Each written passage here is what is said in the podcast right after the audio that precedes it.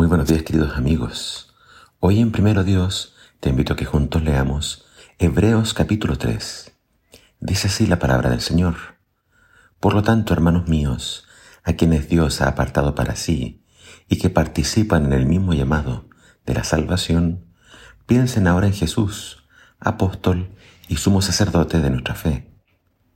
Jesús fue fiel a Dios, quien lo nombró sumo sacerdote, así como también Moisés fue fiel en el servicio a toda la casa de Dios. Pero Jesús tiene mayor honor que Moisés, porque el que construye una casa tiene más honor que la casa misma. Toda casa es hecha por un constructor, pero Dios es el que construye todo lo que existe. Pues bien, Moisés fue fiel en su trabajo como siervo en la casa de Dios. Lo hacía para dar testimonio de lo que Dios diría en el futuro. En cambio, Cristo es fiel como hijo sobre la casa de Dios. Y nosotros somos la casa de Dios si mantenemos hasta el fin nuestra entereza y la esperanza que nos hace sentir orgullosos. Como dice el Espíritu Santo, si ustedes escuchan hoy su voz, no endurezcan el corazón, como sucedió en la rebelión, en aquel día de prueba en el desierto. Allí sus antepasados me tentaron y me pusieron a prueba, a pesar de haber visto mis obras por cuarenta años. Por eso me enojé con ellos y dije, su corazón siempre se extravía y no han reconocido mis caminos. Entonces, airado, contra ellos juré diciendo, jamás entrarán en mi reposo. Por lo tanto, cuídense, hermanos, y no sean incrédulos, ni tengan un corazón perverso que los esté apartando del Dios vivo exhórtense todos los días mientras les quede tiempo, para que ninguno se endurezca contra Dios, cegado por el engaño del pecado, pues hemos llegado a tener parte con Cristo, si somos fieles hasta el fin, tal como confiamos en Cristo al principio.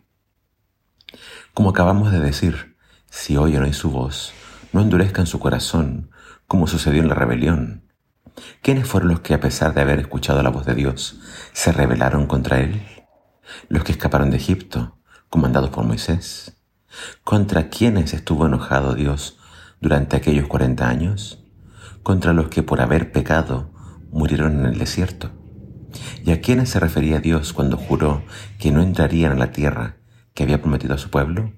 Se refería a los que lo habían desobedecido. Como podemos ver, no pudieron entrar porque no confiaban en Él. El autor de Hebreos poco a poco nos está llevando a darnos cuenta de la superioridad de Jesús por sobre todo personaje bíblico. Y para un judío no hay personaje bíblico más importante que Moisés.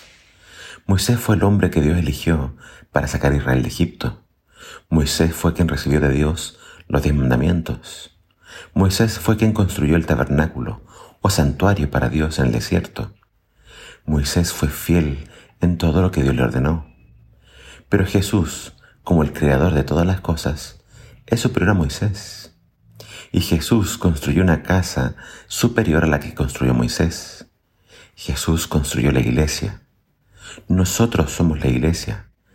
Cada uno de nosotros es parte de la casa de Dios si permanecemos firmes en nuestra esperanza. Cuando nos reunimos a adorar a Dios, la promesa de Jesús fue que donde hay dos o tres reunidos en su nombre, allí estará Él. Nunca dejes de congregarte, nunca dejes de creer.